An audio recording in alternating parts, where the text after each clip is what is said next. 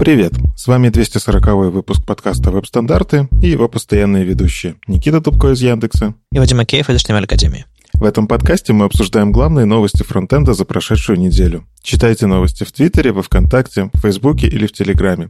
Если вам нравится, что мы делаем, поддержите нас на Патреоне. Все ссылки в описании. И сегодня у нас в гостях Андрей Яманов из Cube.js. Андрей, привет, расскажи о себе немножко. Всем привет. Ну, в этом подкасте я не, не первый раз присутствую, вот, рассказывал. А для тех, кто про меня ничего не слышал, я э, фронтенд-разработчик. Долгое время я вел Moscow.js, метапы, был главным организатором, вот, сейчас уже отошел, и года три возглавлял ПК Frontend Conf. Помимо этого, в последнее время занимаюсь разработкой дизайн-систем, а сейчас вот устроился дифрелом в компанию Cube.js. Круто. А мы тебя, Андрей, собственно, позвали, чтобы поговорить про NAML.js. Господи, NAML. И почему ты ко всему хочешь добавить JS в конце? В общем, про NAML. А, это такую твою альтернативный язык разметки, стилизации. В общем, расскажешь сам.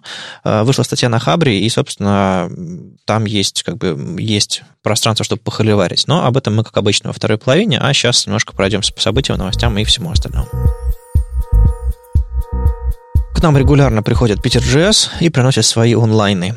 Собственно, 30 июля пройдет ближайший Питер.js онлайн. Приходите смотреть. Там будет немножко про э, фоновые сервисы в браузерах. Э, главный по PWA Максим Сальников э, из Microsoft расскажет нам об этом. Э, будет доклад про Elm, функциональное программирование и вот это все. Так что вы заходите смотреть. Ну, еще и, и будет еще доклад про Yarn Berry. Я не очень знаю про вот эту вот штуковину. Возможно, мне стоит посмотреть, хотя что-то как-то я равнодушен немножко к Yarn. Просто, видимо, у меня задач нормальных не было, да? И, собственно, это все, что нам принесли в календарь, но я бы хотел немножко растянуть этот блочок, просто потому что у нас тут э, интересная ситуация. Бывший орг Moscow.js с нами, и мне интересно понять, как дела у Moscow.js или вообще что происходило с ним за последние несколько лет, потому что раньше это были очень такие регулярные, мощные метапы, потом немножко формат поменялся, потом поменялись организаторы. Как дела у него сейчас, если ты знаешь, если до тебя какие-то слухи доносились, и э, в какой момент момент ты э, отошел от организации? Ой, на самом деле очень хороший вопрос. Мне его задают как минимум раз в неделю разные люди, э, с которыми я давно не виделся. Они такие, о, тут Moscow.js, как сейчас дела проходят. На самом деле я действительно достаточно далеко дистанцировался от э, организации, но я все еще есть в основных чатиках. По метапу я слежу за событиями. Но последние два года ну, как, как мы знаем, там метап стали происходить реже, реже. В какой-то момент я направил свою энергию в другие проекты, и в тот момент, когда я решил такой, все, я ухожу из этой темы, из метапов, в, внезапно именно в этот момент, хотя до этого я пару лет искал помощников себе, которые могли бы мне помогать, вот, но именно в этот момент сообщество такое, ой, сейчас что-нибудь метапов, и сразу нашлось человек 10, наверное, те, которые, ой, мы готовы сейчас, сейчас мы будем делать. И я скептически немного отнесся к такому, ну, 10 человек сейчас, типа, отвалится для трети как минимум через два месяца. Но на самом деле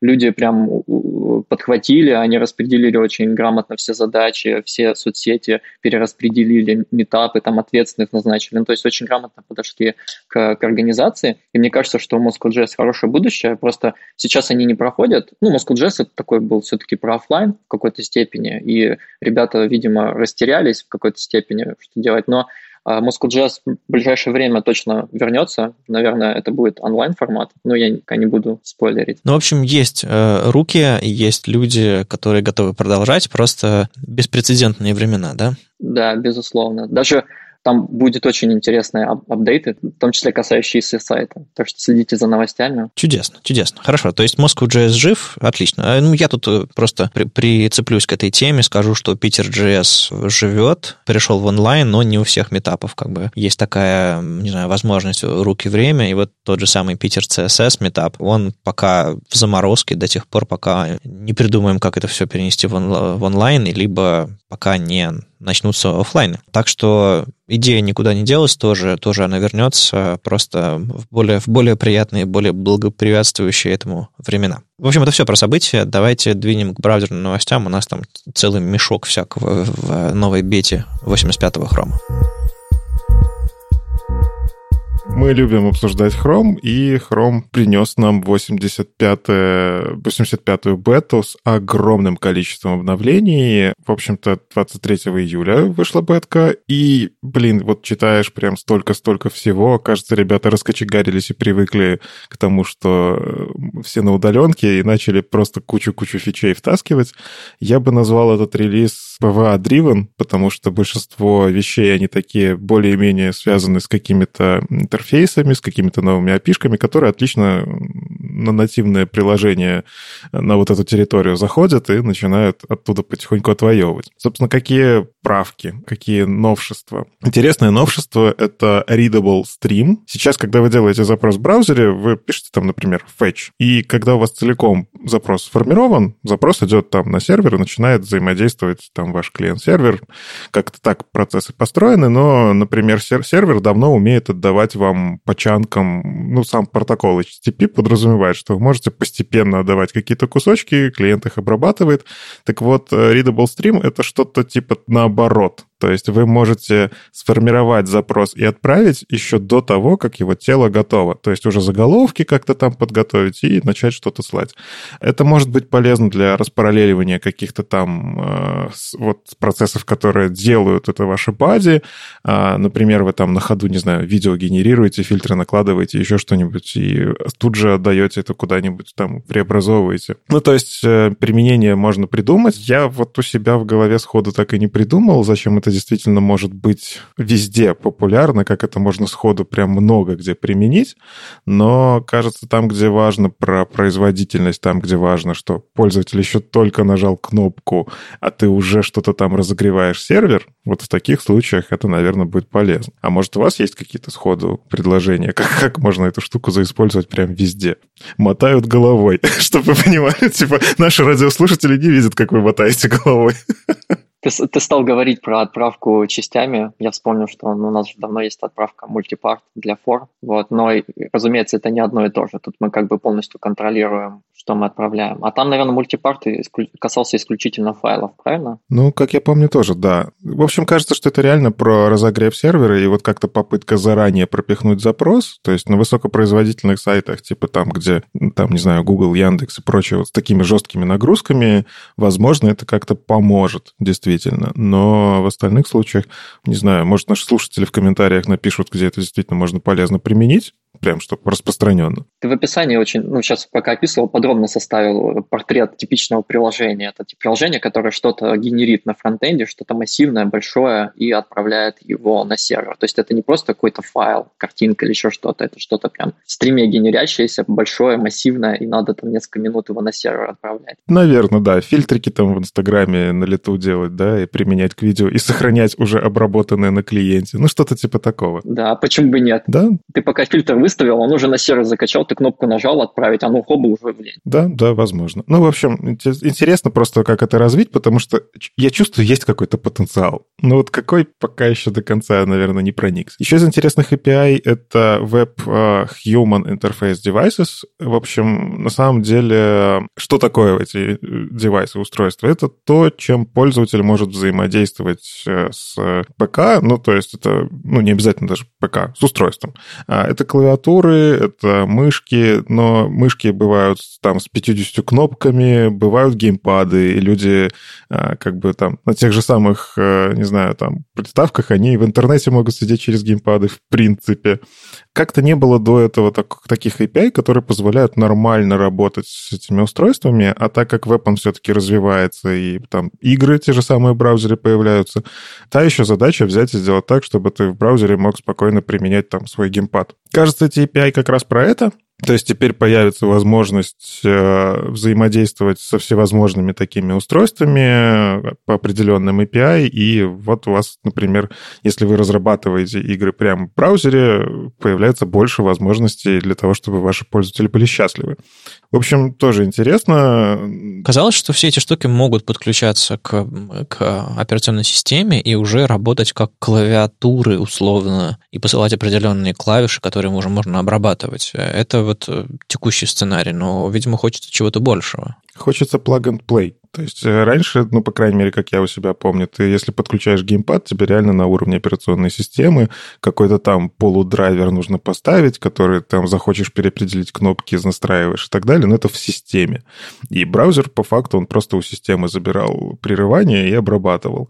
А тут ты просто вставляешь, и у тебя, ну, как бы браузер оп, распознал устройство. Ну, это как с веб-блютусом, то есть ты э, сначала браузер производит весь хендшейк и все вот это вот узнавание, а потом уже отдает операционной системе, типа, мы подружились и будем использовать это устройство. То же самое с, э, с этими контроллерами. Браузер как бы создает все связи и уже потом добавляет ее в операционную систему как устройство. Просто порядок другой. Ну да, а, тоже интересно именно для тех, кому действительно это полезно, взаимодействие. Кстати, в том числе мне вот интересно, а можно ли MIDI-клавиатуру подключить не через MIDI, а как Human Interface Device? Вот тоже, я же как бы по идее можно и так, и так обрабатывать. Это такой интересный кейс, который сразу в голову пришел. Да, Наверняка можно, кстати. То есть будет два способа. Это, кстати, способ обойти какие-нибудь ограничения, например, где не поддерживается MIDI API, но при этом будет поддерживаться этот API. Опа, опа, и обработали.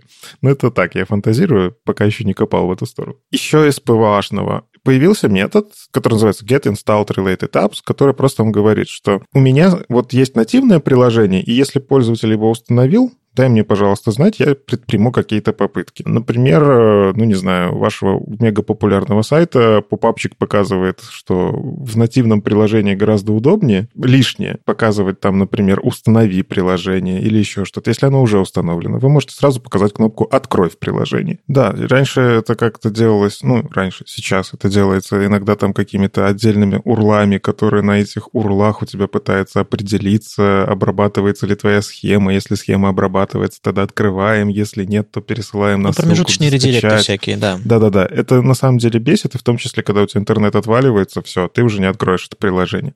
А тут это прямо на клиенте, это действительно удобно, я согласен. Еще свойства, не свойства, как эта директива, получается, add property появилась в CSS, но про него мы поговорим чуть позже. Я просто заспойлерю, что прям, ух, хорошечно, прям есть что обсудить, но у нас просто есть про это отдельная статьюшечка. И на самом деле там дальше появилось много Origin Trials новые, как они любят это добавлять. А из того, что меня зацепило, это порталы. А порталы мне очень кажутся интересной техникой, потому что они действительно новый пользовательский опыт, который, ну, блин, раньше такого не было. Мы привыкли там вот как-то айфреймы еще хоть какой-то способ взаимодействовать со страницей внутри страницы, но красивые анимации перехода, предпросмотра, все это было прям очень дико сложно, почти невозможно. В итоге мы пришли к SPA, которые пытаются это все имитировать. И, в общем, да, порталы — это новый способ очень красиво навигироваться не только между страницами, а прям между сайтами. И поэтому я рад, что это вот Nano доехала Origin Trials, и по факту вы можете получить вот этот ключик, вставить на свой сайт, и он начнет работать у пользователей. Ну, мне кажется, это фантастически диковатая все-таки штука. Реально, еще никто не знает, как это должно работать, это просто эксперимент. Не знаю, демки показали ребята, круто, здорово, но вот в головах все еще нет идеи интеграции нескольких сайтов вместе, вот такой вот э, без, бесшовный. И поэтому вот я не думаю, что они получат вот какой-то всплеск большого интереса и экспериментов с этим связанных. О, я с тобой не согласен. Посмотри, во что идут большие корпорации. Они идут в суперапы. Ну, то есть это приложения, которые внутри себя объединяют другие приложения. Вот то, что с Китая началось, как оно у них называется, эх, забыл опять, что-то у меня сегодня с памятью. Ну, в общем, у них есть большое приложение, которое объединяет много маленьких. Ну да, открываешь такси, а оно тебе говорит, поешьте, еду закажите, и вот мы еще вам белье погладим. Я говорю, я на машине хочу уехать. Но в том числе спрос на это есть, и я просто вижу, как многие компании на это переходят, э, большие корпорации сделают на это ставки. И кажется, что это как раз вот этот тот случай, когда веб-версия будет что-то типа того же суперапа, который ведет куда-то в другое место. Ладно, ну это тоже все фантазии. Меня вот заинтересовал больше, конечно, Declarative Shadow DOM, Origin Trial. На самом деле, э, к этому uh, записи подкаста я еще не успел поучаствовать в свеженьком звоночке uh, но ожидается, может быть, на следующей неделе, в котором нам, собственно, с инженерами, которые разрабатывают это декларативный Shadow DOM, удастся поговорить, и можно будет понять вообще, что это такое, куда оно движется.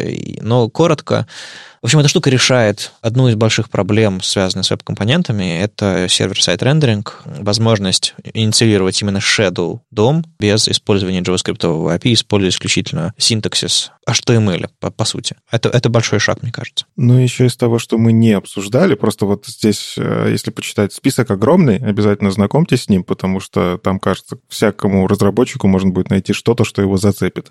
Но из того, что мы еще не обсуждали в подкасте, там как будущее, что-то такое интересное внедрение, связанное с печатными стилями.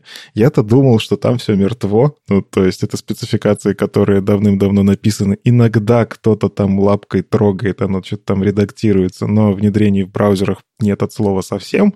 А здесь, бац, и такое прям внедрение мощное, сочное, это именованные страницы. А для чего это может быть полезно разработчику? А, есть, ну, как бы несколько способов генерировать PDF-версию страницы. Вы можете взять там какой-нибудь, не знаю, .NET приложение отдельное написать, которое это будет обрабатывать и выплевывать, либо генерировать каким-то там, ну, в общем, отдельно.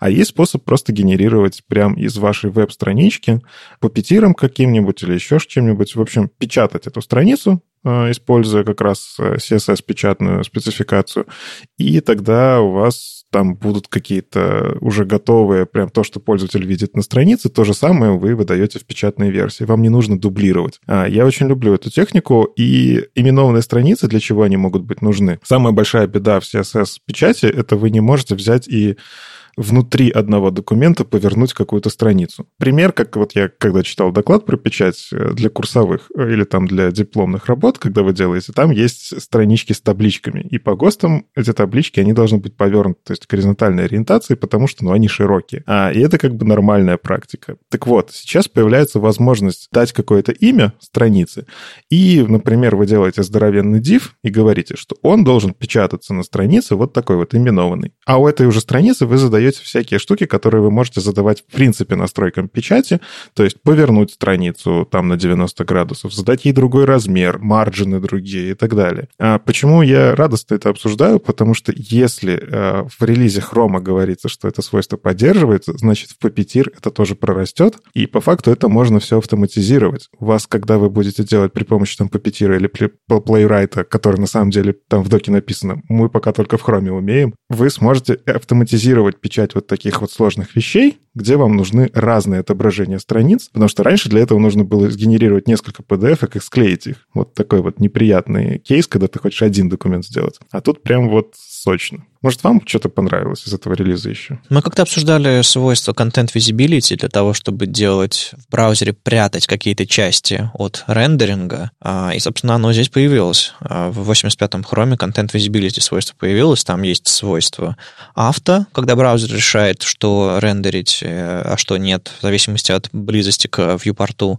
И есть свойство hidden, когда вы ставите hidden каким-то частям а, вашего интерфейса, и браузер их не рендерит. То есть они есть в доме, но они не отрисованы, и вы можете уже сами при приближении, например, к viewport ставить другое значение Content Visibility. То есть это есть и CSS-свойства, есть JavaScript API.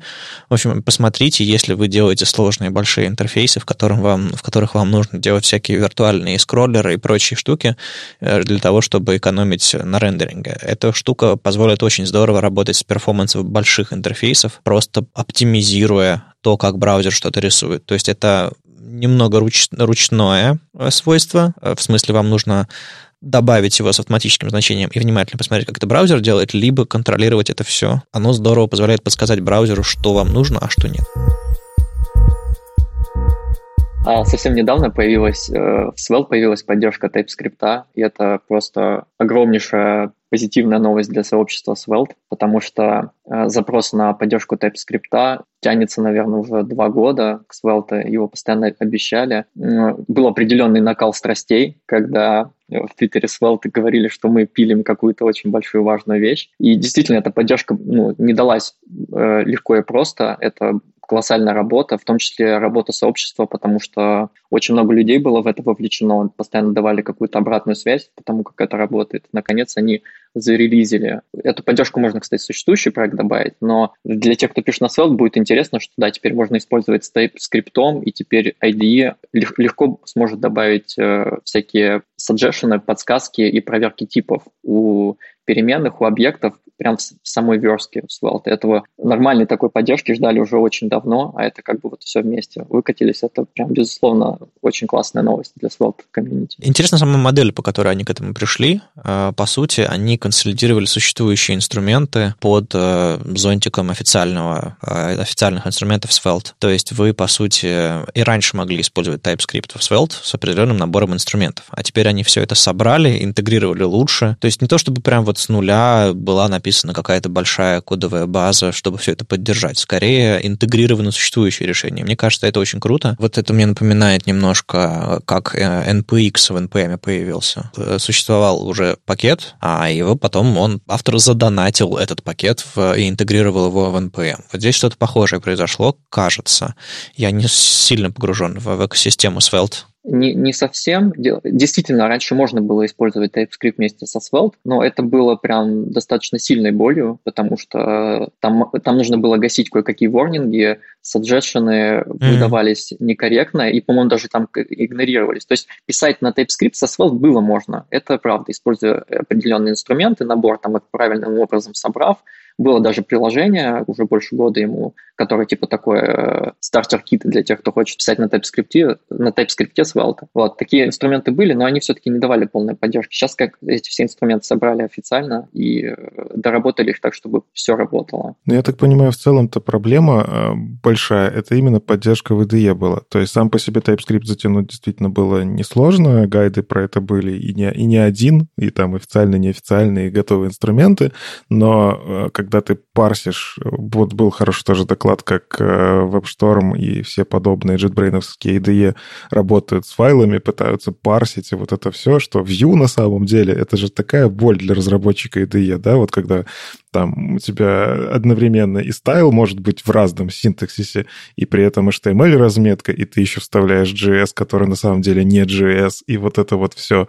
И Svelte это же вот тоже эти точка Svelte э, компоненты. То ли дело JSX, очень понятный синтаксис. Ну, к нему как-то привыкли, и на самом деле, ну, черт побери, там кажется проще. Ну, то есть это внутри JS какая-то штука, хотя, не знаю, я все-таки не разработчик IDE, но тут прямо тебе нужно совместить кучу тех технологий, и причем по какой-то там приставочке, как по какому-то атрибуту понять, что нужно здесь вот эту технологию включить, парсинг, подсветку. Это, кажется, самая большая боль внедрения этого, это была поддержка VDE. И я очень рад, что это дотянули, потому что когда технология начинает поддерживаться в VDE, это прям резкий скачок, чтобы ее было приятно использовать, внедрять. И мне сама технология Svelte нравится. Я все хочу как-то более серьезно в ней, не просто там демки пособирать, а серьезно попробовать поиграться и сделать что-то такое полезное. И вот меня как раз останавливало то, что я фанат TypeScript, я хочу использовать типизацию, потому что ну, могу, она мне нравится. И да, было больно. То есть я вот гайды какие-то находил, а сейчас вот из коробки. В общем, я тоже очень рад за сообщество Svelte в связи с этой новостью. Мы что, сейчас пришли к моменту, когда уже все инструменты должны поддерживать TypeScript, или они уже считаются несерьезными и не развивающимися? Почему? Не то чтобы должны. Ну, как бы никто никому ничего не должен. Но если ты хочешь, чтобы сообщество... Не, ну, грубо говоря, если сообщество будет игнорировать твой инструмент, потому что он не поддерживает TypeScript, это значит, ты должен поддержать TypeScript. То есть это является уже таким полезным и, и важным для сообщества, чтобы инструмент поддерживал работу с TypeScript, не только JavaScript, причем нативно и как бы качественно. Ну, наверное, да. Это все-таки одна из технологий, технологии, которую прям, ну, ей пользуется очень много разработчиков. Если ты хочешь э, расширить аудиторию своего инструмента, тебе нужно задумываться, что эти разработчики к тебе не придут, пока ты не поддержишь их технологию разработки JavaScript. Ну, то есть, да, из коробки любой инструмент, кажется, должен начинаться с нативного ванила, там, HTML, CSS, JavaScript, но кто из нас реально на проекте использует чисто ванилу? Мы все какие-нибудь препроцессоры или пост-CSS или еще что-нибудь, что-нибудь вымышленное в проекте используем, и только потом оно превращается в то, что превращается. Там дело даже немного в другом. А, не так важно, даже, возможно, не такой а, эффект имеет поддержка от самого TypeScript для Svelte, сколько возможность э, вставлять Svelte-компоненты внутрь рабочего приложения, написанного на TypeScript. Просто раньше ты пытался вытащить какой-то компонент, написанный на Svelte. Он же для этого сделан, для того, чтобы создать компонент, а потом его всунуть в какой-то другой проект. И вот если проект написан на TypeScript, ты его импортируешь, он говорит, так, подожди, здесь нет этого метода, нету вообще, что ты, что, ты, что ты за ерунду вообще пишешь. Вот. А сейчас можно заимпортировать скомпилированный компонент, и он такой, да, здесь есть этот метод, ты можешь там вызвать что-то, какой-то автокомплит, в общем, будет работать, как я понимаю. Круто, круто. Вот это тогда полезно. То есть, а, грубо говоря, не переписать весь проект, переделать новую парадигму, а добавить уровень совместимости. Тогда это, безусловно, а, безусловно важно. Особенно вот э, сейчас, когда TypeScript такой любимый и всеми, всеми используется в больших кодовых базах. Класс. И мне кажется, что WebStorm, он же до сих пор э, третий Svelte толком не поддерживает, несмотря на то, что там плагин есть, там есть ошибки. И, возможно, вот как раз поддержка TypeScript толкнет на поддержку синтаксиса полноценную. Я почти уверен, что вот сейчас это будет такая точка, когда поддержка Svelte придет полноценная в App Store в том числе, даже для обычного JavaScript. Пока мы не бросились обсуждать штуки новые в CSS и статьи с этим связанные, я вброшу маленькую новость о том, что тема, которую мы обсуждали в прошлом подкасте, этот Open Prioritization, э, инициативу компании Galia по внедрению э, новых фич в браузеры, в которых их, допустим, нет, что-то там в Safari, что-то в Chrome, что-то в Firefox, а, и где вы можете сказать, я готов заплатить за это 100 баксов, если соберется сумма финальная.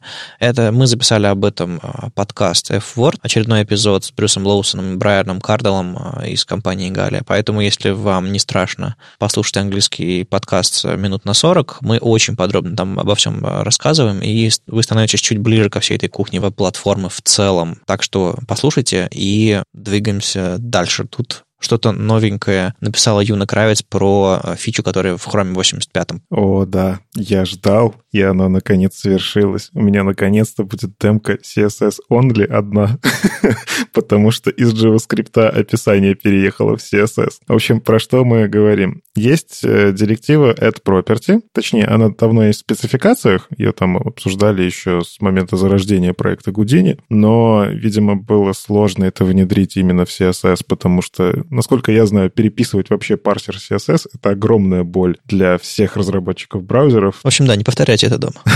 Да, лучше делайте, делайте это только так, никому не показывая. Но очень классная вещь в Гудине — это возможность контролировать тип кастомного свойства, когда, ну, то есть мы, мы уже несколько раз говорили, но я еще раз повторюсь, когда вы задаете кастомное свойство, для браузера это просто строка. На самом деле вы даже пробел можете задать, это валидное значение кастомного свойства. А, с этим, кстати, тоже связано много багов во всяких парсерах и так далее. Ну вот, вот так, так спецификация написана, так парсер ее обрабатывает.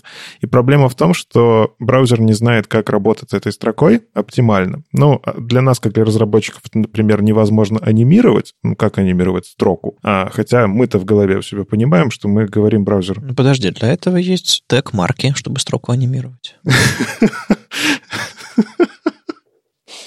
А, Никита сломался. Уносите, приносите нового, пожалуйста.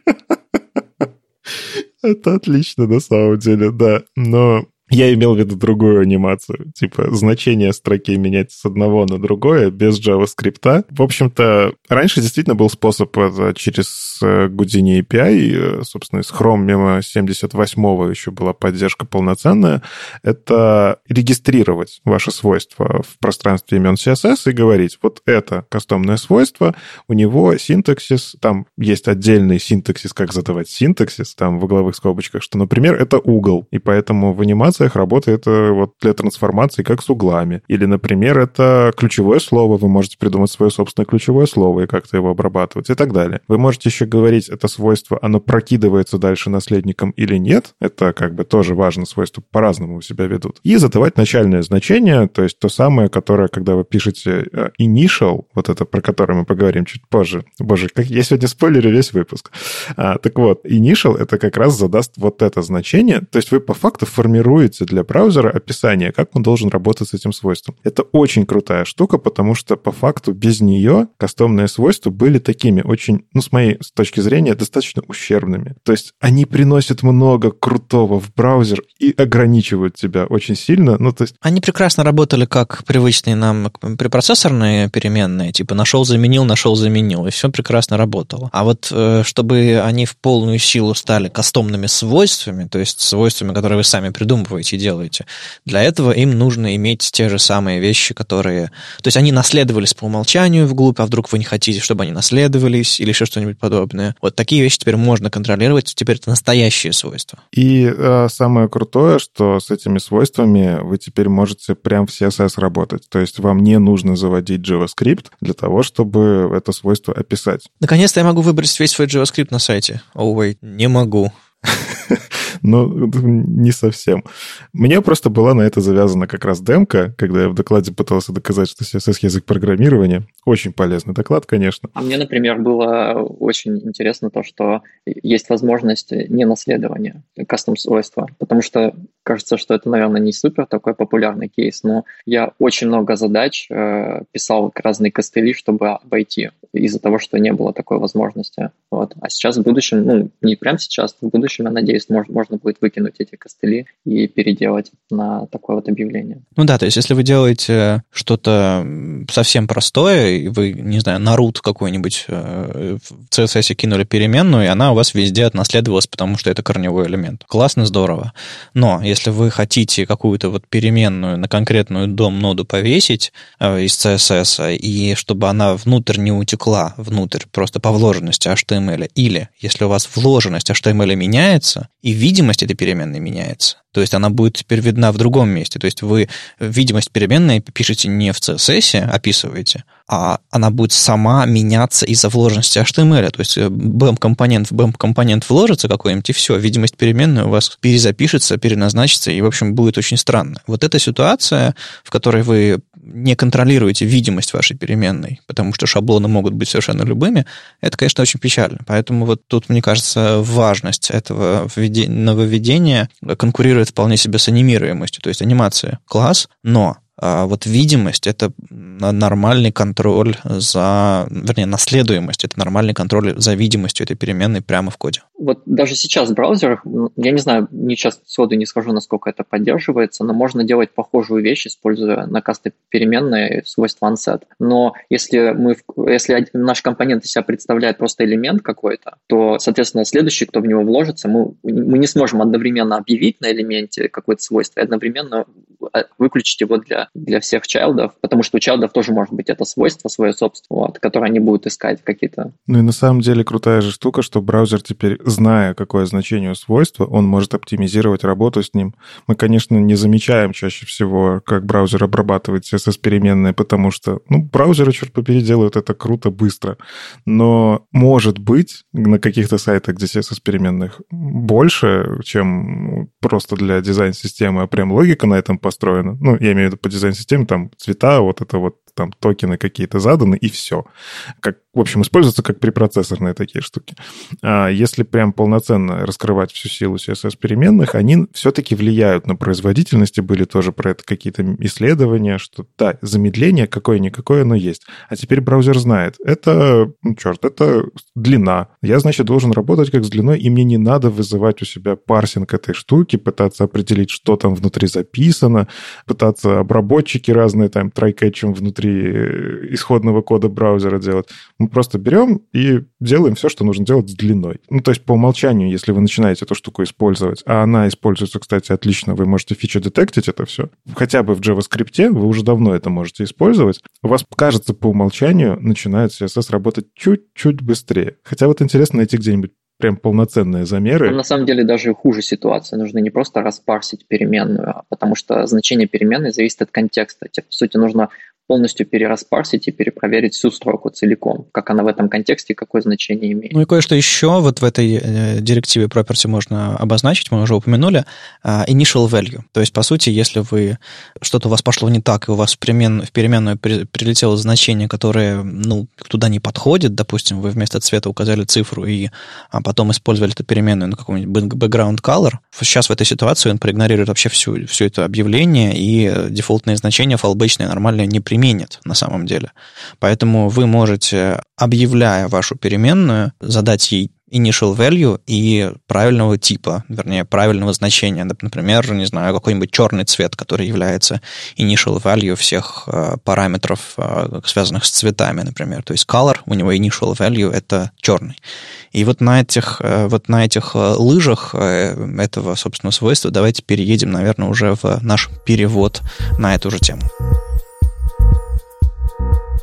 К нам пришел Алексей Бузмаков, видимо, по результатам прошлого выпуска, в котором мы сказали, что э, тема э, всех этих ключевых слов, свойств initial, inheritance, set, revert ждет своего героя, и он, он стал нашим героем в этом смысле. Он перевел статью э, Эллада Шехтера, в котором он объясняет эти ключевые свойства. И это вот вышел у нас перевод на веб-стандартах. Если вы хотите что-то подобное к нам тоже принести и опубликовать, с хорошей редактурой, вычеткой, и как бы текст будет качественный, с картинками, с текстами и со всем остальным, просто будет не стыдно, скажем скажем так, потому что выходят переводы, на которые откровенно, или авторские статьи, на которые откровенно стыдно смотреть. Приносить. Так вот, я понял, мне кажется, я впервые до конца на 100% понял, и Ладу огромное спасибо. А как у вас, ребята, кликнуло? На самом деле я не читал пока статью, вот, но я знаком с этими свойствами, использовал, но они достаточно хитрые. Каждый раз, когда мне нужно где-то всунуть значение, я иду в документацию, еще раз э, внимательно прочитываю, что же они означают, потому что интуитивно сложно догадаться, что каждый из этих слов означает. Я когда-то копал, пытался понять самостоятельно. Собственно, я, наверное, проделывал такой же путь, который проделал автор статьи. Он очень многое берет именно с MDN э, и смотрит, там есть колоночка initial value, значит, наверное, оно как-то связано с initial и так так далее. На самом деле, ну, так и есть. Но вот все эти вещи, они действительно не всегда понятны, потому что это вот проблема, опять же, выбрать правильное название переменной и выбрать правильное название ключевого слова в CSS. Я думаю, ну, можно зайти в любую ишью на GitHub, где обсуждается новое ключевое слово в CSS, не только. Вы столько комментариев увидите, столько аргументов, и в итоге они принимают то, что принимают. Initial и Inherit еще как-то более-менее на самом деле понятно, потому что мы с этим живем давно. Ну, то есть, да, у свойства есть значение, какое изначально должно быть по спецификации. Причем, кстати, важно, не браузерное значение, а именно по спецификации. То есть initial и браузерные, они иногда отличаются. А вот inherit это мы хотим взять там найти это же свойство у родителя, и, ну, там, родитель максимальный, это там root, HTML, и вот как раз там может быть браузерная, или же, ну, initial. В общем, взаимосвязь-то тоже на самом деле есть. Но по факту тоже мы более-менее умеем это применять. Есть хороший use case для inherit, э, который я постоянно использую. А, вы, вставляя кнопку, допустим, на страницу, на которой, у которой на баде или где-нибудь там выше на HTML установлен размер шрифта, и, вернее, семейство шрифта, вы получаете кнопку с другим семейством, потому что у браузера есть стили для этой кнопки. Поэтому для кнопки я всегда одно из свойств пишу фонд двоеточие inherit. И тогда в вашу кнопку приходит то, что пришло от бади, например. Ну и похожая ситуация есть с инпутом, где тоже могут перетираться самым непредсказуемым образом свойства, в том числе для каких-то там еще псевдотегов типа placeholder могут быть, поэтому там тоже часто выгодно поставить inherit или вручную определить. Да, причем вручную определять это всегда повторение кода, который уже где-то написан, поэтому вот это вот ключевое слово inherit, оно, конечно же, в этом смысле полезнее, просто потому что вы говорите, у меня на всем сайте или в рамках моего компонента вот эта штука определена. Поэтому, а дальше она просто наследуется. Но в кнопку она не наследуется, потому что у кнопки есть собственные браузерные стили. И тогда вы просто явно говорите «отнаследуй». То есть, по идее, хочется написать звездочка all inherit, но, но нет, вы не хотите этого. Вы этого не хотите. Ну и это, кстати, только что мы обсуждали вот это property, когда мы говорим, что свойство может быть не наследуемое, то есть по умолчанию не inherited. Вот это способ задать. Даже если там оно не inherited, я хочу от него него отнаследоваться. Да, да, да. То есть вы можете написать э, звездочка background color inherit, тогда у вас одна же заданный background color будет э, растекаться везде, и вы об этом тоже пожалеете. Это очень странный пример. Я не знаю, зачем мне это хотеть. Но все-таки. То есть, знаешь, иногда нужно обжечь, чтобы понять, что ты чего-то не хочешь. А еще, мне кажется, в этой статье тема реверт не раскрыта. Ну, то есть я вот как раз специально копал к прошлому выпуску, как это свойство работает. И а, автор объясняет, что он сбрасывает значения до первоначально заданных браузером значений. Но есть отличная статья на CSS Leaf а, про то, как работает вообще уровни вот эти каскада. Ну, то есть, когда у тебя есть не только слой про браузерное значение, а у тебя на самом деле есть пользовательский слой, у тебя есть слой браузерное значение со значением important, а у тебя есть пользовательские свойства со значением important. И это все работает, ну, типа, браузер выбирает, в каком порядке свойства обрабатывать. Нет, просто у Эллада статья вышла, когда про реверт еще особо мало, мало кто говорил, она поддерживалась, по-моему, в Firefox тогда уже, или, или только начинала поддерживаться, соответственно, нам пришлось сделать некоторые правки в перевод, чтобы э, это все э, упомянуть, это свойство. То есть оно было в конце при, при, приоттачено постфактум уже. Поэтому можно понять, почему он меньше внимания уделил. А вообще, да, почитайте CSS, CSS лайвовский статью авторскую, очень хорошую. И вот а, как раз если соединить эти две статьи, тогда реверт, он действительно раскрывается, ты уже более-менее понимаешь, что это не взять и откатить на браузерный, потому что откатить на браузерный есть другие способы, да, а вот конкретно откатить на предыдущий слой вот этой, не знаю, абстракции или как это назвать, в общем, предыдущий слой применения свойства, и иногда, ну, некоторые браузеры все еще поддерживают пользовательские свойства. То есть мы можем теперь наконец сделать important, а потом сказать, что important, но не совсем, а на самом деле вот это вот. Это вообще классно теперь код будет. Кстати, это интересный кейс, надо попробовать. Можно ли отменить important? Очень интересно, какие будут применения у этого свойства. Его же не зря сделали, значит, есть какие-то интересные кейсы, где оно может выстрелить и что-то интересное сделать. Вот, но посмотрим, как оно в позитивную сторону выстрелит или в негативную. Ну вот касательно не зря, это как раз, мне кажется, про то самое, что мы можем откатиться на состояние браузерное, потому что initial и браузерное, оно не совпадает э, зачастую во многих свойствах, и нам надо вернуть, как было у браузера. И здесь реверт, он действительно очень хорошо подходит, э, просто нужно держать в голове, что он не всегда работает на браузерном. А вот конкретно свойство unset, оно все-таки, ну не то чтобы я не понял, но там пришлось разобраться. Прям ты читаешь статью и такой, о, ого, я вроде бы понимал, но кажется... Ну да, это псевдоним, введенный исключительно для того, чтобы сбрасывать одно и другое. Такое вот значение группирующее. Это как э, Content Visible, который мы упоминали чуть раньше, он тоже включает определенные containment значения э, для того, чтобы оно сработало именно как вам нужно. То есть такое ну, как сказать, не шорткат, но вещь, которая включает в браузеры определенные механизмы, псевдоним для двух значений сразу. И вот тут сложно понять, а когда я захочу его использовать, потому что нужно в голове держать свойство наследуемое или ненаследуемое, потому что от этого зависит, как будет применяться. Ну, то ну, есть тут такое, оно сложное свойство. Наверное, оно где-то может пригодиться, где-то там ты хочешь сбросить поведение до какого-то или отнаследованного, или незаданного, в смысле initial, но тоже вот, вот у меня сомнение, буду ли я использовать это свойство на постоянной основе, где оно мне нужно, потому что я не люблю думать так сильно. Ну, то есть держать перед собой табличку свойств, которые наследуются, не наследуются, но не каждый разработчик будет. По-моему, осенью 2019 года я был на Рите, я снова вернулся туда, чтобы посмотреть, как ребята теперь его организуют и, собственно, выступить с докладом.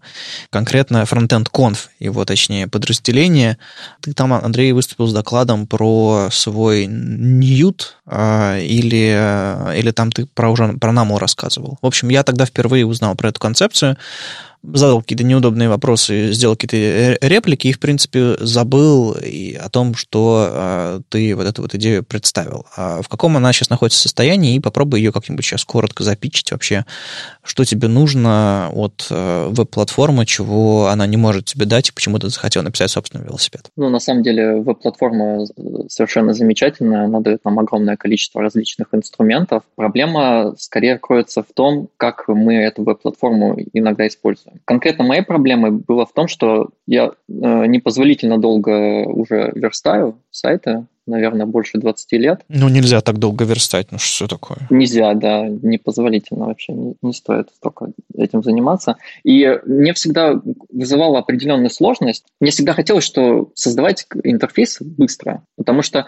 вот есть кнопочка, вот есть окошко, вот там что-то нажимаю, что-то что происходит, какой-то селект, но всегда это сталкивалось с различной сложности. И использование готовых решений, ну, разумеется, я там использовал Bootstrap, кстати, это достаточно неплохое э, решение, если нужно что-то по-быстрому сделать, на мой взгляд. Даже сейчас они неплохо развиваются. В какой-то степени это было интересным. Но я шагал дальше и нашел для себя BEM, а BEM был замечательный. Потом я понял, что мне не хватает. Я добавил к BEM атомарный подход, там, где BEM не справлялся, и с этим жил. Но вот на Хабре опубликовал статью, и там очень подробно э, прошелся по всем э, сложностям, которые, несмотря на мой сложный подход, какие сложности у меня были. Вот. И в предыдущем выпуске вы с Виталием обсуждали подробно Tailwind, и ты задавал очень такие четкие вопросы к Tailwind. И те же самые вопросы пришли ко мне, когда я стал его рассматривать на замену. Для меня было как-то странно, что если мы для стилизации хотим использовать, вначале сделать атомарные классы, потом это мы на прототипили, потом мы хотим э, это все сделать более production ready, мы объединяем это все в класс. Ну а если совсем как бы дизайнер что-то там хочет особенно, мы это еще в BEM запихиваем. И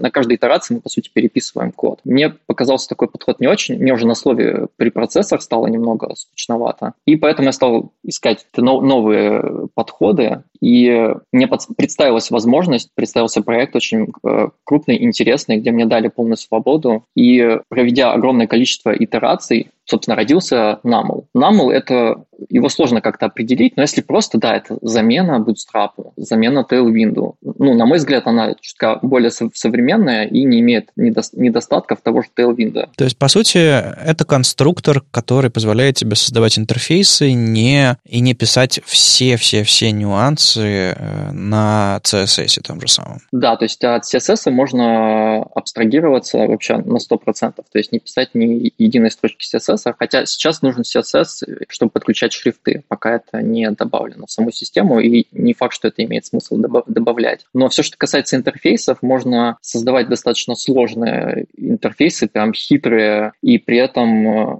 делать это качественно и очень-очень быстро. Ну, то есть стандартное ускорение создания сайта при соотносимом качестве может быть 10 раз по сравнению даже с тем же э, Bootstrap или даже Tailwind. Я когда вот более так детально начал ознакомливаться, что такое себя вот этот NAML, у меня почему-то флешбеки на Windows Forms пришли. Ну, то есть, э, если кто разрабатывал там под .NET, э, WinForms — это технология, где вы могли и, и визуально как-то там что-то подвигать, в окошках выбрать настройки вашего там, не знаю, списка, еще чего-нибудь. Ну, прям был интерфейс Visual Studio, где вы настраивали.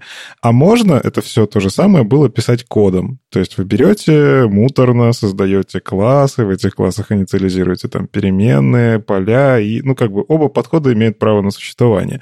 И вот здесь кажется что-то похожее, потому, ну, как я для себя понял NAML, то есть по факту у меня есть возможность просто брать из коробки использовать, через э, атрибуты там прокидывать, как я хочу это использовать, и оно там что-то магически мне подставляет. Но, кстати, это вот про магию отдельно, потому что по факту ты немножечко переизобрел такой язык, а, то есть там не то чтобы он сложный, но нужно немножечко проникнуться идеей, как передавать эти атрибуты и настройки. Ну, либо я могу взять и очень кастомно залезть. Э, насколько я понял, у тебя эта штука расширяемая, я могу создать свой кастомный элемент, там его как-то запихнуть внутрь системы, и он тоже начнет работать. То есть тут есть гибкость определенная, но думать по факту надо не так уж и много. Если хочу, визуально накидал. Но у меня вот такой вопрос, который, наверное, и у Вадима тоже есть. Оно же все у тебя на клиенте происходит, если я правильно понимаю. Да, так и есть. Ну, то есть, в смысле, у тебя вот большой парсинг вот этого всего преобразования в того, что браузер понимает и с чем работает, оно ну, не на сервере, и по факту загрузка приложения из-за этого может страдать, потому что ну, пока оно дораспарсит, пока преобразует, это проходит время. Ну, что значит может? Оно страдает. Оно страдает, да, так есть. Вот. Поэтому это как бы можно назвать этот подход экспериментальным. Он заслуживает права на жизнь, потому что он доказал свою эффективность, э, разумеется, он имеет какие-то свои недочеты. Так часто бывает с какими-то новыми подходами. Но список его преимуществ настолько внушающий, что я уверен, что для многих кейсов он вполне является вполне подходящим решением. Вот к слову о кейсах, ты можешь рассказать, как тебе удалось его применить, если удалось применить? Вопрос номер один. Какие кейсы? Вопрос номер два. Работал ли с этим кодом кто-то, кроме тебя? Да, первым э, таким адоптером э, технологии стала компания, где я работал, SellerScale, собственно, для которой изначально NAML и писался. Там удалось создать достаточно крупное приложение, там немного экранов, но там достаточно такой продвинутый, так скажем, интерфейс, очень там всякие э, много управления, много данных на странице отображается, то есть она такая, вполне можно назвать нагруженной страницей, там таблицы выводятся, графики и уйма-уйма разных данных. Если есть переживание за то, что там интерфейс тормозит, допустим, вот, то этого, в принципе, не случилось. По метрикам мы даже тестировали в более-менее слабых э, приложениях. Э, старт приложения э, немного медленнее происходит. Это если брать э, некое, сферическое приложение в вакууме. Да? Но если открыть, допустим, тех же конкурентов, то у них написано на классическом подходе, но все грузится, и количество ассетов просто такое тотальное, что у них там 10 секунд может сайт грузиться. Ну, я разных посмотрел. Вот, то есть это нам в какой-то степени решает эту проблему. Не нужно куча ассетов CSS, не нужно очень много JS-кода можно выкинуть, потому что проще становится. Поэтому, с одной стороны, мы уменьшили количество загружаемых данных, с другой стороны, увеличили работу на клиенте. Но как, после того, как приложение уже стартануло и отрендерило изначальные темы, отрендерило изначальные базовые стили, отрендерило, дальше оно работает практически молниеносно. То есть у тебя это в каком-то смысле Atomic CSS NGS, то есть это CSS NGS э, в рантайме генерируемый, но э, с атомарным подходом. Да, ты, по сути, стиль задаешь через HTML, но при этом у этого подхода нету минусов других популярных решений из Atomic. Ну, например, респонсивность можно делать на любой ноде, и она наследуется всем дочерним элементам, если не, при, не переопределена ниже. Можно создавать аналог классов, когда ты говоришь, что я хочу, чтобы вот все кнопки внутри этого элемента или внутри на всей странице имели такой-то вот бордер. Можно бордеры эффективно привязывать стили к состояниям. Эффективно это значит, что вот когда мы в Tailwind Виталием общались, он рассказывал, что мы берем, создаем базовый класс кнопку из э, кучи примитивов, а потом маленькими примитивами его модифицируем. Вот если, допустим, в Tailwind мы, у нас есть задача убрать свойства border при наведении, вот, скорее всего, я не знаю, может там есть какой-то способ или переопределить толщину бордера изменить, то по сути там будет два стиля. Один определит, а другой переопределит. Так вот, в Намле это не произойдет. Так как стиль э, заменится, вот, то он, э, старый стиль вычеркнется, а новый всунется. За счет того, что дефолтный стиль переопределен для нот названия, ну, если нет атрибута, а если атрибут есть, этот стиль они отключают. Соответственно, для браузера получается достаточно эффективный CSS, который не нужно рассчитывать конфликты, считать, где там какой-то. Он прям практически там нету перезатираемых свойств, есть только для полифилов. Вопрос. Кроме тебя, кто еще оценил э, кайф от этого всего? Uh, у нас есть небольшое сообщество в Телеграме, примерно 50 человек. Я знаю, что примерно 10 э, человек пишут на NAML, но люди, как оказалось, не сильно разговорчивые. Чтобы получить от них какой-то фидбэк, приходилось им в личку писать и спрашивать, а как вам NAML, как вам, как он вообще для вас э, выглядит, нравится ли вам пользоваться.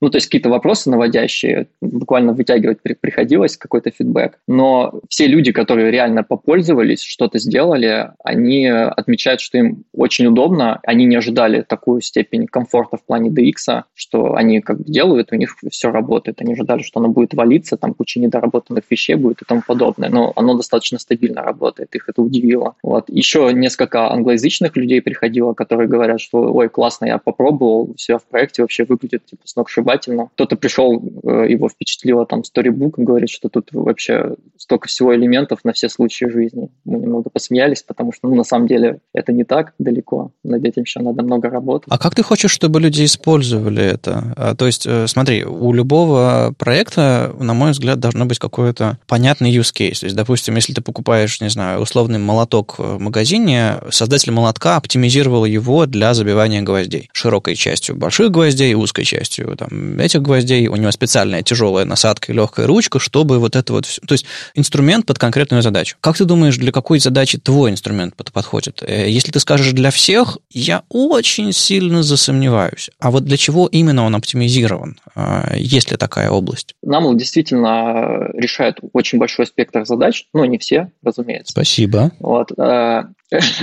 Э, э, э, не все, не все. Например, он со шрифтами, видишь, не работает до сих пор. Большая беда. Можно выделить несколько вещей, но самое интересное, о чем я бы хотел бы рассказать, это про то, что NAML может использоваться как некий конструктор для дизайн-систем, очень продвинутый достаточно. Я об этом всесторонне не заявлял, потому что это была неопробованная достаточно вещь, но вот, э, возможно, момент, когда выйдет данный подкаст, уже будет э, в бете версия 0.12, и там будут добавлены некоторые вещи, которые упрощают использование Nubble как конструктора дизайн-систем. Как это выглядит? У нас в Cube.js э, перед нами стояла задача внедрить UI-кит некий, то есть уже готовый набор компонентов. У нас была дизайн-система, у нас очень клевый дизайнер Антон Попов. Он э, сделал э, классные компоненты, но они тотально отличаются от э, дизайн-системы Namo которая у нас уже была. И было интересно попробовать. Вот у нас есть новая дизайн-система, смогу ли я NAML прозрачно перенести на абсолютно новый визуальный язык. И это удалось. То есть за очень короткое количество времени удалось создать на, на базе NAML э, новую дизайн-систему, которая выглядит совершенно по-другому. Мне кажется, что это будет в будущем, возможно, одним из э, ключевых кейсов, когда людям, которым нужна дизайн-система, смогут прийти и очень быстро кастомизировать под себя. То есть сейчас эта вся штука состоит из двух частей основных. Первое — это, собственно, движок и вообще обвязка того, как все это работает. И второе, твои дизайн-решения, твои внедренные прямо в, в этот инструмент какие-то визуальные паттерны, которые можно э, использовать. Соответственно, настраивая вторую часть, ты получаешь работающую с этой обвязкой свою дизайн-систему. Я правильно понимаю? Да, свою собственную. Причем то, с какой скоростью это делается, оно может как бы удивить людей, потому что это действительно очень быстро, и это, это все кастомизируется JS-кодом. В будущем появится возможность переопределения глобального с помощью тех же HTML-тегов, чтобы вообще JS не касаться. То есть можно будет версткой указать, что ты хочешь на уровне глобальном системы для кнопок или для других любых элементов подкорректировать стили, поменять дефолты, значения. И оно изменится именно на глобальном уровне. Но меня все еще вот про производительность. Я делал какие-то замеры, когда ты вот ты мне скидывал интересные демки.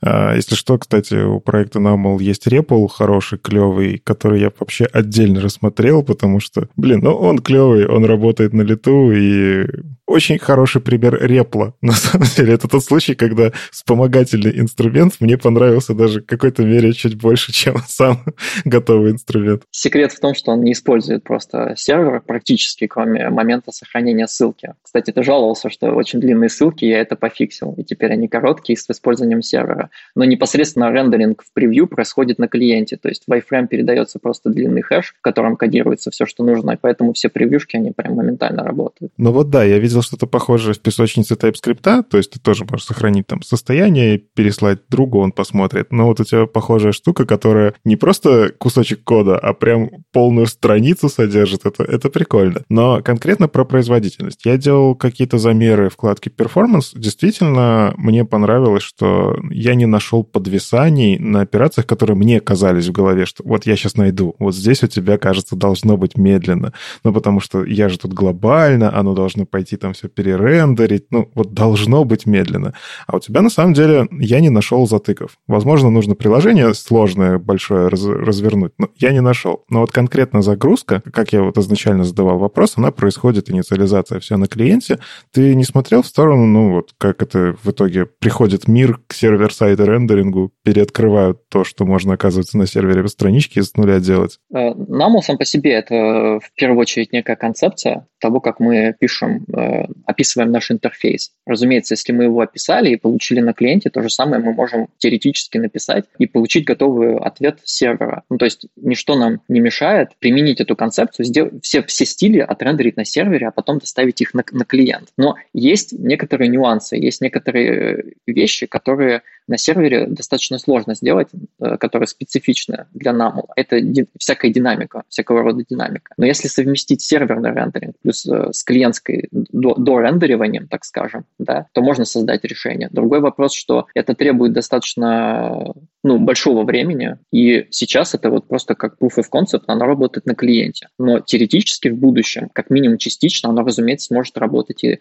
на сервере. Но там надо решить ряд проблем. Они решаемые, но Там очень много нюансов, прям очень-очень много. И сразу еще замечу то, что под сервис-сайт рендерингом разные вещи понимают. Если вы хотите отрендерить, так как это веб-компоненты в своей основе, то вы можете отрендерить эти теги на сервере, прислать их на клиент, то есть разные Gatsby, Next.js, Next.js, Sapper, они совместимы с Numble. Вы можете отрендерить на сервере, прислать на клиент, и на клиенте это соберется. Но все стили, да, будут на клиенте производиться. И затык там есть. Там сейчас самый главный затык — это система оптимизации, которая по числу, которая означает оттенок, генерит целые темы полноценные. Вот она нуждается в оптимизации. И в эту сторону тоже я буду копать. Потому что там очень много вещей можно еще дополнительно оптимизировать, оно еще быстрее станет. Ну, в общем, круто, что ты про производительность на самом деле заранее задумываешься, потому что я все-таки, наверное, соглашусь здесь немножко с Андреем, что если ты делаешь приложение, то приложение полноценное, которое долго висит на клиенте, инициализация у него, как правило, все равно занимает время. Это мало какие сервисы могут себе позволить мгновенную загрузку. Когда сами по себе интеракции, как то на русском-то... Взаимодействие. Да-да-да, взаимодействие с э, приложением проходит быстро и для пользователя почти неощутимо, это кажется для приложений, не для веб-сайтов, которые там бложики. Для них это вот это важно. Когда у тебя да, ты затянул там тот же самый React и пускай сделал там SSR э, гидрирование на потом на клиенте, и вот у тебя все равно виснет, когда ты там на кнопку делаешь просто тап, и у тебя в этот момент ты можешь пойти приготовить кофе, это кажется, что-то пошло не то. А он в этот момент просто все дерево рендеринга обсчитывает и начинает там тебе что-то делать. Вот в этом плане мне понравилось, но... А вот мне еще следующий вопрос. Что касательно погружения, как, какой порог вхождения? Ну, с одной стороны, я беру, открываю доку, и я вижу, ну, что-то типа, как во всех там фреймворках, типа Angular, что-то вот так, свои какие-то теги, которые надо использовать. Это мы более-менее привычны. Там те, кто на веб-компонентах разрабатывают, они в целом тоже к этому привычны. Берем инструкцию, применяем. Но у тебя же свой собственный язык, как размещать какие-то свойства, особенно вот как делать адаптивность, тоже отдельный такой не самый очевидный, мне кажется, язык. Вот с порогом вхождения в эту штуку, как ты думаешь, есть проблема или кажется все очевидно? Я не знаю, какие проблемы ты нашел с адаптивностью, потому что, на мой взгляд, адаптивность там сделана самым прямым и наглядным способом. Там просто все возможные значения через черточку записываются вот, и по брейкпоинтам применяются. А я могу сказать, я не могу понять сходу эта черточка к чему относится. То есть я в одном месте указываю вот эти брейкпоинты, а потом оно внутри уже где-то как-то к этим значениям разрезовывается. И мне надо в голове у себя держать, если у меня большой компонент, а что ж я там выше-то ставил?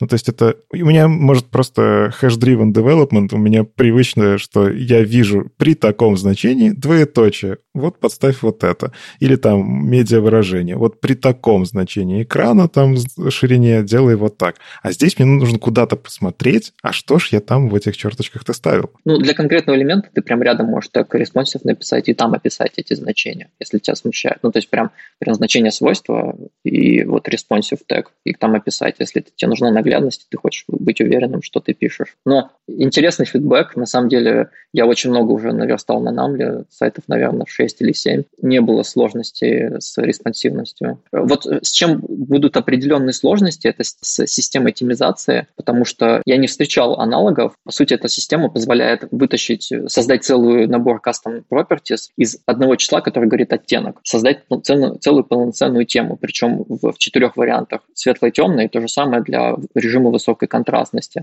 Она принимает еще дополнительные модификаторы, которые там подвигать можно разные, там насыщенности изменить, там светлее, контраст больше, чуть меньше. С этой системой с набором итоговых цветов. Ее надо как бы осознать и прям понять, как ей пользоваться, потому что с этим может быть затык. Она по сравнению с, с остальными системами, она очень простая, но все остальные системы это типа там 100 страниц документации. Даже если сильно упростить, это все равно становится до, достаточно сложной вещью, которую надо знать. Почему? Почему эта система, она в принципе имеет? Как, каким образом можно было из, из оттенка сгенерить целую тему? Почему это способ работает? Почему с помощью этого способа можно создать фактически любой сайт? А в остальном NAML базируется на достаточно простых э, свойствах, которые понятно записываются. Они очень, там, процентов на 80 наследуют CSS, поэтому они понятны. Там единственное, нужно разобраться с кастомными юнитами, что такое. И язык становится достаточно простым и понятным. Есть документация, где можно посмотреть конкретное свойство, как, э, как его использовать. Поэтому в другом проблем я особых не вижу. Есть, конечно, более сложные части, как там поведение инжектируется, вот, но это такой advanced уровень, который обычно не нужен для верстки. Меня немножко смущает вот в этой всей системе, что ты проксируешь CSS. То есть тебе нужно добавить в свою систему что-то новое, если это новое появится в CSS. И если в CSS появится возможность сделать новые там раскладки, новые какие-то там анимации, новые какие-то возможности интерфейсные,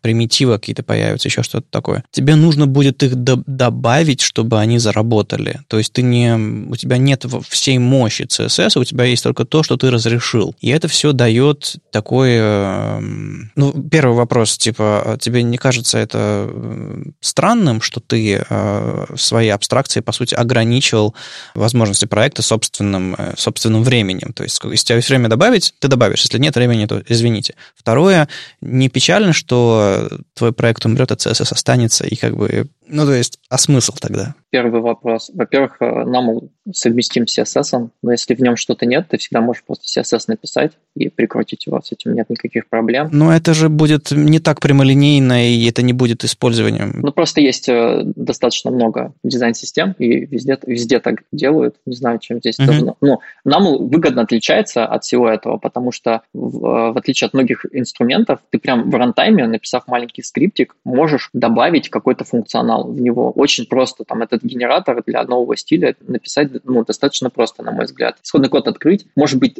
3-4 стиля будут описаны достаточно сложно, сложно разобраться, что там происходит, но большая часть, они прям очень простые. Соответственно, если добавлять что-то новое, ты в рамках своего проекта можешь не ждать, пока я что-то добавлю. В рамках своего проекта взять, добавить свойства. Вот меня уже люди спрашивали, как, допустим, сделать новые состояния кастомные, типа они хотят э, там ends child или еще что-нибудь. Я им сказал, вот используйте это API, добавьте добавьте сами, потому что на уровне намала этой штуки не будет по тем-то, тем-то, тем-то причинам. Вот, то есть меня спрашивают, я говорю, пожалуйста, вот, вот API, добавляйте все, что хотите. А по поводу смерти, ну, это все ну, как бы нормально, мы создаем инструменты, они живут, они приносят какие-то новые идеи, и благодаря этому развиваются вообще стандарты. Даже там Bootstrap, вот React очень много принес, не знаю, хотел ли он, но он очень много в фронтенд принес. И, ну, технологии живут, они просто какую-то роль свою э, исполняют и могут, да, да, умереть вполне. А может быть, э, подход будет потом переиспользован в более крутых инструментах, которые будут. Но это не значит, что нужно такой... Э, начинаешь проект такой, мой проект точно умрет. Ну, так бывает, на самом деле. Многие проекты стартуют, и он точно, человек понимает, через три года он уже будет не актуален, это нормально. Вот, я понимаю, что NAML, возможно, да, будет э, через год умрет, может, через 10 лет, но когда-нибудь он точно умрет, это нормально. Поэтому не вижу в этом ничего плохого. Просто когда люди пишут новые вещи, CSS плохой, я напишу хороший CSS, условно, условно. Тут речь не про тебя, тут речь в целом. Или там HTML плохой, я напишу новый HTML. Они всерьез верят в то, что именно так произойдет. Или, по крайней мере, это сквозит из их слов. А то, мне кажется, тут важно понимать, что это попытка написать свою обертку, попытка написать то, что тебе удобно над языком, но без претензий, что это заменит язык, потому что жизнь сложнее. Э, это очень короткое объяснение. Я могу просто попытаться резюмировать из нашего обсуждения, что такое NAML и какая его ниша из того, что я понял. Если я понял неправильно, Андрей, дополняй, но кажется, это подход, когда у нас куча есть ленивых э, разработчиков, я их называю э, React Senior программисты, которые не хотят понимать, как работает HTML CSS. Не обижайтесь, React-разработчики, пожалуйста, это я говорю про конкретных недобросовестных React-разработчиков. Но вот есть, к сожалению, такие люди. Я типа хочу JS, и не пытайтесь меня заставить все остальное. Так вот, кажется, это для них. Вот типа вот вам вся абстракция над э, визуальщиной, то есть вам не нужно думать про визуальную составляющую. У вас из коробки есть инструмент, который содержит много компонентиков, которые, ну, на самом деле, у Андрея там э, самые основные, которые в интернете используются. Там большое количество покрытого вот всего. Там хочешь карточки, на тебе карточки. Хочешь там списки какие-то хитрые, на тебе вот эти списки. То есть по факту это такой бутстрап на максималках, где мне еще при этом и стили писать, и классы не надо. И цвета не надо. Да, то есть визуальную часть, дизайн-систему главное вот настроить. То есть вот я жду как раз тогда э, следующего релиза, где ты говоришь, что можно просто взять и отдельно вынести токены, я так понимаю, и настроить, главное, это все в сборочку, и у тебя получится своя собственная дизайн-система. То есть дизайнер такой приходит, говорит, будет вот так. Он натягивает вот это вот свои, свое видение каких-то абстракций дизайн-токенов на существующий конструктор. Этот конструктор мы даем разработчикам, и разработчики, не задумываясь, начинают фигачить свою бизнес-логику уже как хотят. Прикручивают туда э, всякие API-шки, походы, GraphQL, там, если захотел, React натянул, опять же. Мне в этом плане понравилось, что Андрей продумал, что эта штука-то на самом деле совместима. То есть, если я все еще хочу писать на своем любимом Vue, я могу это сделать. Тут, конечно, у меня есть отдельный вопрос про поддержку это все в IDE, который мы тоже уже обсудили, потому что когда ты подтягиваешь какой-то дополнительный слой, IDE-то про этот слой может и не знать. И вот здесь конкретно, то есть разработчик думает про бизнес-логику. Это ниша как раз вот тех людей, которые, ну не хочу я ваш CSS, ну простите, не лежит меня к нему душа. Ну то есть я понимаю, что я с ним работаю, но, но не хочу. я JavaScript разработчик. Ну я немного не соглашусь. Э, я не считаю себя ленивым разработчиком и не считаю себя плохим верстальщиком или не считаю, что я плохо знаю CSS. Я это точно не про тебя, потому что ты это засунул в фреймворк. Ну, типа, ты взял и сделал чужую, чужую работу за всех, вот взял и, и все сделал. Это точно не про тебя. А, но я этот инструмент изначально как бы писал для себя. Мне, мне он был нужен, потому что это классно, на самом деле, сидеть и там на CSS что-то вымерять, очень красиво там настраивать, чтобы оно и так было, и красиво там рюшечки делать, и классный там интерфейс, респонсивный, и цвета, там можно это все, это замечательно, классно, но задача иногда есть, вот нам нужно сделать страницу, и часто так, мы не знаем даже какая это страница, нам нужно несколько прототипов накидать, быстро проитерироваться по этим прототипам и уже катить в продакшн. И в таком э, мне нужен инструмент, чтобы я мог быстро сделать интерфейс, и вот все, что вот у меня получилось, ну, докинув JS какого-то, да, уже быстро катить. Мне нет времени вот сидеть это переписывать, это все накопление просто технического долга. Поэтому я писал для себя, и уверен, есть другие люди, которые хотят просто оптимизировать этот процесс, больше времени тратить на приложение и меньше времени тратить на разбирательство, как селекторы применяются, вот, а заниматься бизнес-логикой. Типа у нас есть админка, э, эта админка должна дать доступ там нашим менеджерам быстро править какую-то сущность. И кажется, что когда разработчик начинает мерить расстояние между кнопочками в админке, что-то идет не так. Ну, типа, нужно действительно накидать и уже там на презентации показать. Вот здесь нажмете. Ну, то есть я понимаю, скоротечность там тех же стартапов, быстрых проектов, и особенно когда ты бэкэндщик, на самом деле, я вот вспоминаю свое бэкэндское прошлое, когда, ну, ты api разработал, а как ее показать клиенту? Типа, дерните вот этот метод через постман? Серьезно? Клиент такой скажет, вы, вы правда? да, зачастую как бы бэкэнщики, они, к сожалению, ну, просто им не нужно знать HTML CSS так же, как верстальщикам, но им нужно предоставить интерфейс. И вот эта ниша, она интересная, но, в общем, кажется, тут нужно действительно фидбэк от сообщества тебе побольше. Мы дадим, у тебя вот этот чатик, который с людьми, которые этим всем интересуются, он же есть в открытом доступе, где-то можно найти. Вот. Кажется, нужно просто больше, чтобы люди это попробовали. Я очень люблю любые альтернативные подходы, даже когда они противоречат каким-то там моим э, религиозным предпочтениям. Ну, то есть, например, Tailwind интересен, но я все еще БЭМ, да? ну, потому что у меня БЭМ головного мозга. Точно так же Намл, он странный. Но странный в том числе потому, что это альтернатива, которая непривычна. Поэтому я, не знаю, я верю, потому что Андрей такой энтузиаст, которого свербит, и вот он все что-то там допиливает, там, не знаю, действительно нам, я вижу, как он развивается. Поэтому я, я пока верю в этот проект. Надо просто больше фидбэка. С вами был 240-й выпуск подкаста «Веб-стандарты» и его постоянные ведущие Никита Дубко из Яндекса и Вадим Макеев из HTML Академии. В гостях у нас сегодня был Андрей Яманов из Cube.js. Андрей, спасибо, что рассказал нам про Намол, объяснил вообще, что это за зверь такой. Вам спасибо большое за приглашение. Если кто-то из слушателей заинтересовался инструментом, то приглашаю в наш уютный чатик. Все вопросы welcome. Слушайте нас в любом приложении для подкастов, на YouTube, во Вконтакте. И не забывайте ставить оценки и писать отзывы. Это помогает нам продолжать. Если вам нравится, что мы делаем, поддержите нас на Патреоне. Все ссылки в описании. Услышимся на следующей неделе. Пока. Пока.